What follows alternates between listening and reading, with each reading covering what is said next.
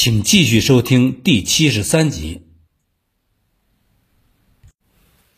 从一九三八年四月的中旬开始，得到补充和休整的日军第十师团赖谷支队再次南下，二攻台儿庄。第五师团也蠢蠢欲动，再次跟张自忠的部队交火。张自忠打电话给第二集团军司令部说。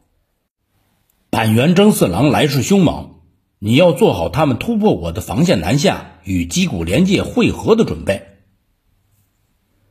台儿庄战后，孙连仲陷入了忧虑之中。取胜对中国军队来说只是暂时的，那接下来该怎么办呢？几天下来，在赖谷支队二攻台儿庄的事态下，池峰城是真的受不住了。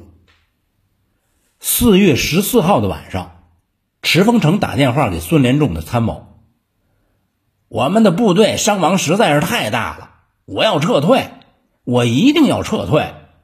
我找孙司令讲话。”电话还是上次那个参谋接的，这一次他没敢顶撞池峰城，急忙去报告孙连仲。孙连仲正躺在床上对着屋顶愣神儿，报告完了。孙连仲一咕噜就下着床说：“你说什么？他要撤？他敢？”孙连仲大步的就来到了参谋的办公室，拿起了电话说：“台儿庄得失直接关系徐州战局，你马上带着师部人员到庄内增援。你打完了，我带着总部的人员顶上去。”挂了电话，孙连仲说：“都给我准备。”司令部所有的人员都给我准备到一线上去。但是就在黄昏的时候，池峰城的电话又打了过来，得意的告诉参谋说：“你报告总司令吧，敌人又被我们打下去了。”孙连仲得报之后，长长的出了一口气，说：“池峰城这小子不从后边踢他屁股，那就是不行。”当然有些个开玩笑的意思。日军二打台儿庄已经是徐州会战的一部分了。实际上，直到赖谷支队在四月六号被打出台儿庄之后，东京才形成了一个完整的徐州会战的计划。正如前面说的那样，虽然第五师团和第十师团在南下，第十三师团也在北上。但是对东京的陆军参谋本部来说，具体打到哪一步，并没有一个定案。一线的战斗看上去只是寺内寿一说的追击战，在日军的词典里，追击战相当于主战役的收尾战，但是在日军的另一个词典里，追击战往往又会成为一次新会战的序幕战。在一九三八年的三月底，也就是台儿庄大战趋于激烈的时候，华北方面军作战科科长下山琢磨发现，中国方面仍然不断的向徐州集结军队。随后发现汤恩伯部队的番号情报也被送了上来。下山琢磨的第一反应是给东京陆军参谋本部作战科长稻田正纯发电报。要求在徐州的四野打一次大会战。从这个细节处可以看到，中日战争前期，汤恩伯军团在日本人心里的分量。下山琢磨的理由是，如果不打徐州会战，那么集结在徐州四面的中国军队就有可能自由的施展，以优势兵力对日军进行各个击破。赖谷支队。和坂本支队已经不能用遇到麻烦来形容了。在中国军队的血拼下，两个支队的战斗力是直线下降。而且三月中旬的时候，第二军的情报部门截获了一份中国第五战区的电报，在电报里，李宗仁已经显示出在徐州附近与日军来一次大战的动向，所以。下山琢磨，就希望东京立即批准打这个徐州会战，歼灭徐州周边以汤恩伯军团为主的中国军队。华北方面军司令官寺内寿一当然是拍手认可。担任第二军司令官的西尾寿造没有表示反对。东京的稻田正纯自接替河边虎四郎出任陆军参谋本部作战课长以后，还没有什么大手笔，所以接到下山琢磨的建议之后，立即就来了精神。稻田正纯是一个有身份的人，他的哥哥是后面露面的板西义良，他的岳父。是陆军大将，后来又出任首相的阿部信行，在岛田正纯的牵头下，徐州会战成为了定案。对此，他有一段回忆，顺便谈到了那两个支队的溃退，并为其进行了辩护。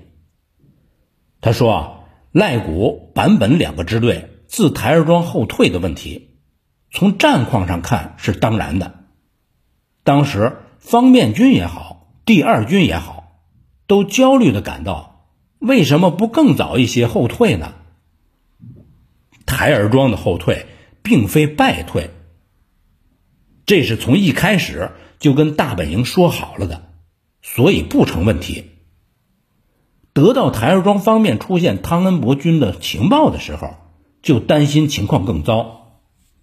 过于突出的第二军那一部分，如果不及早收住。就很危险了。这是因为汤恩伯军团的出现，意味着蒋介石的主力决战来了。由于赖谷、坂本两个支队已经脱险后退，所以安心了。但是同时，由于让敌人主力靠近了身边，这样就形成了一个决策，那就来一场徐州会战吧。稻田正纯说：“赖谷支队的溃退。”一开始就跟大本营说好了的，自可一笑了之，因为稍有常识的人都能明白，这个可能吗？难道赖谷支队进抵台儿庄前就电报东京大本营，说是自己几天后要撤退那么一下吗？所谓的信口雌黄，说的就是稻田正纯这样的家伙。四月七号，台儿庄大战结束后的转天。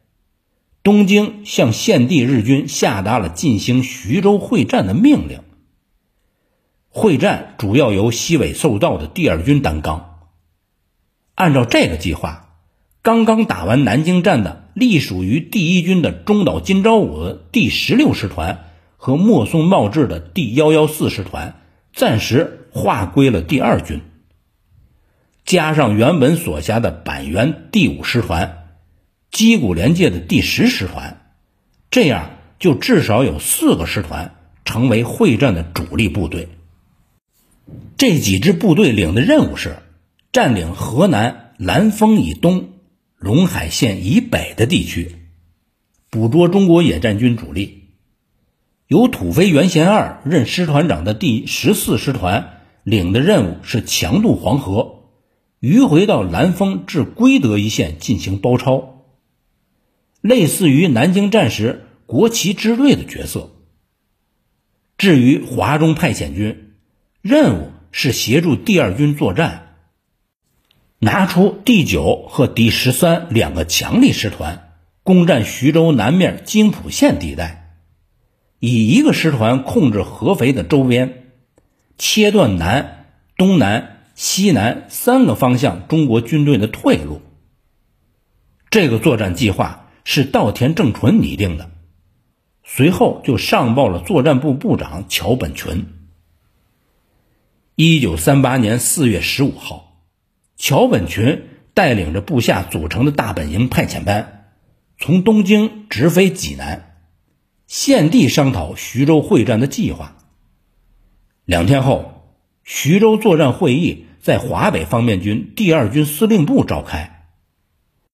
会议由司令官西尾寿造主持，参加者除了桥本群等人以外，还有华中派遣军副参谋长武藤章、华北方面军作战科科长下山琢磨、第一军参谋有进美晴、第二军参谋长铃木帅道、第二军作战参谋冈本清福等人。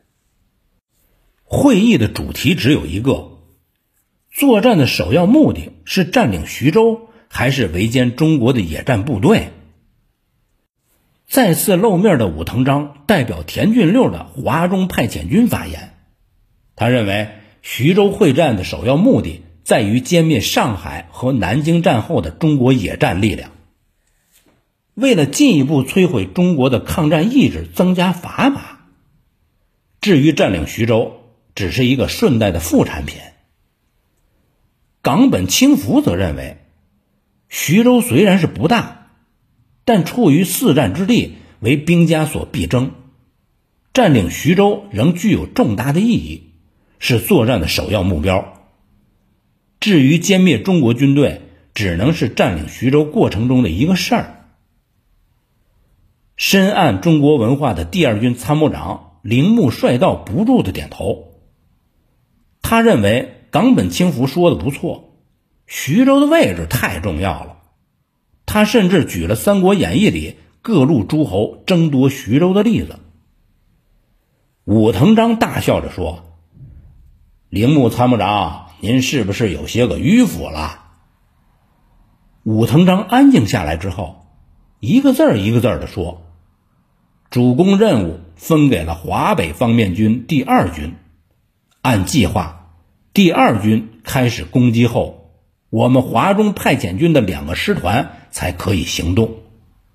在这种情况下，中国军很有可能担心自己被歼灭而跑掉，那样的话，我们就会功亏一篑。所以，华中派遣军的观点是。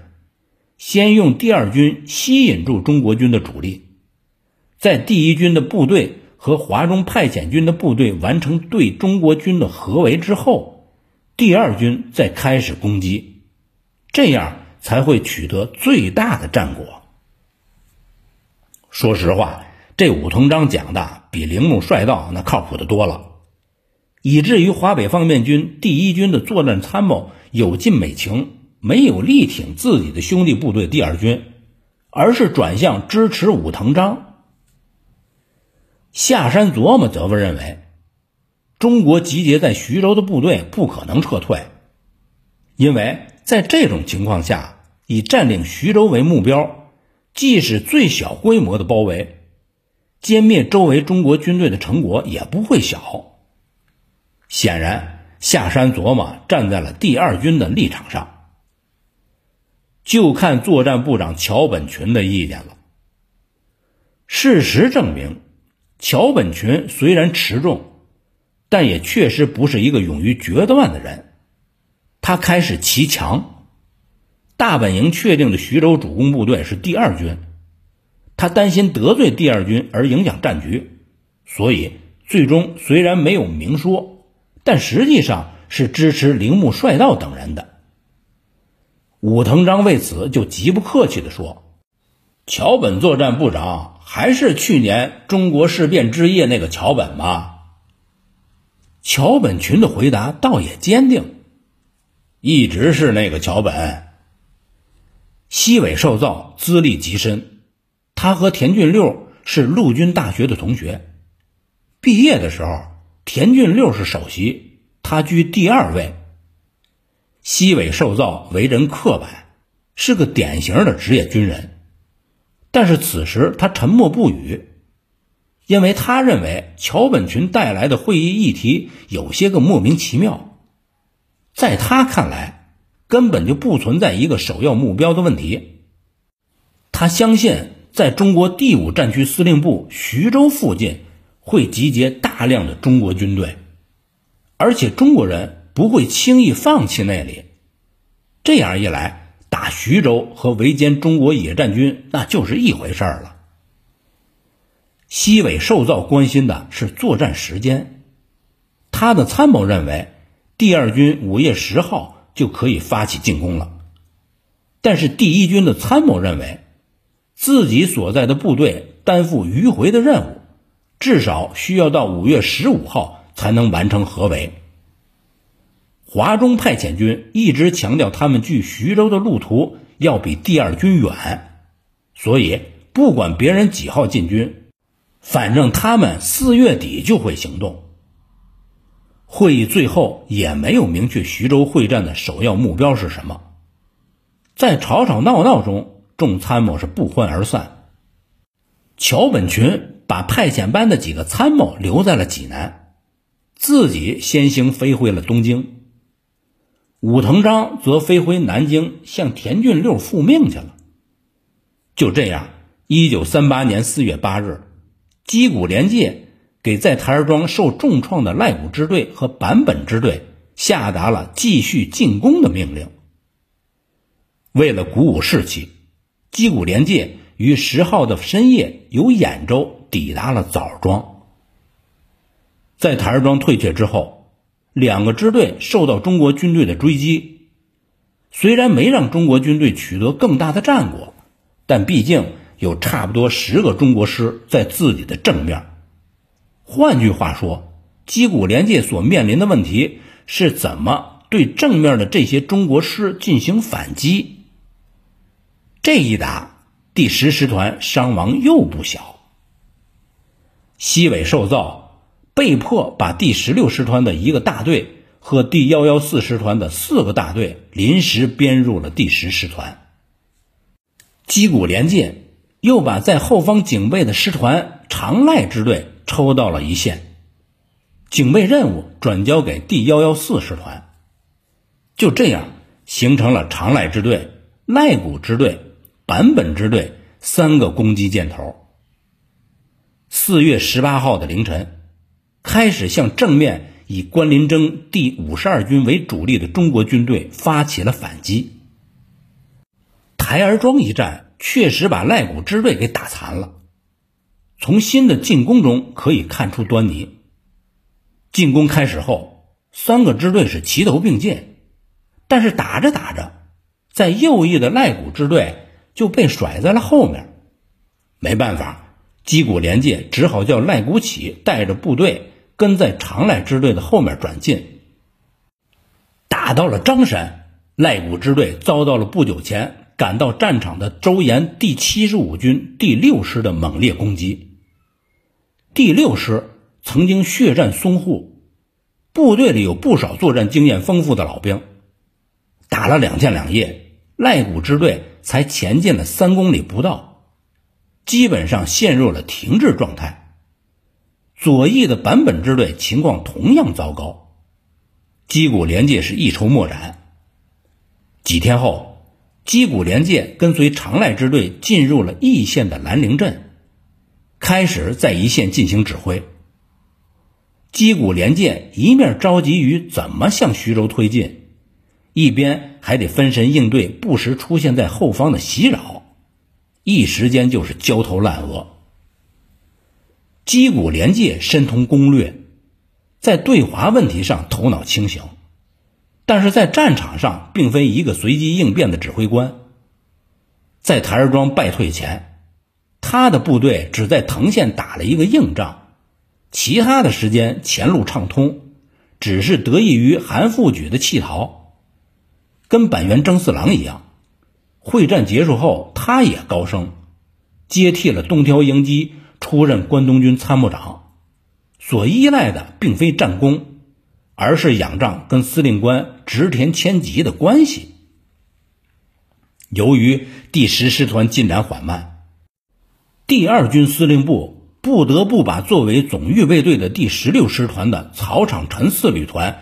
编成支队配属给矶谷廉介，并派作战参谋冈本清福到第十师团参与指挥。冈本一到军中就制定了横渡微山湖，从西边进逼徐州的计划。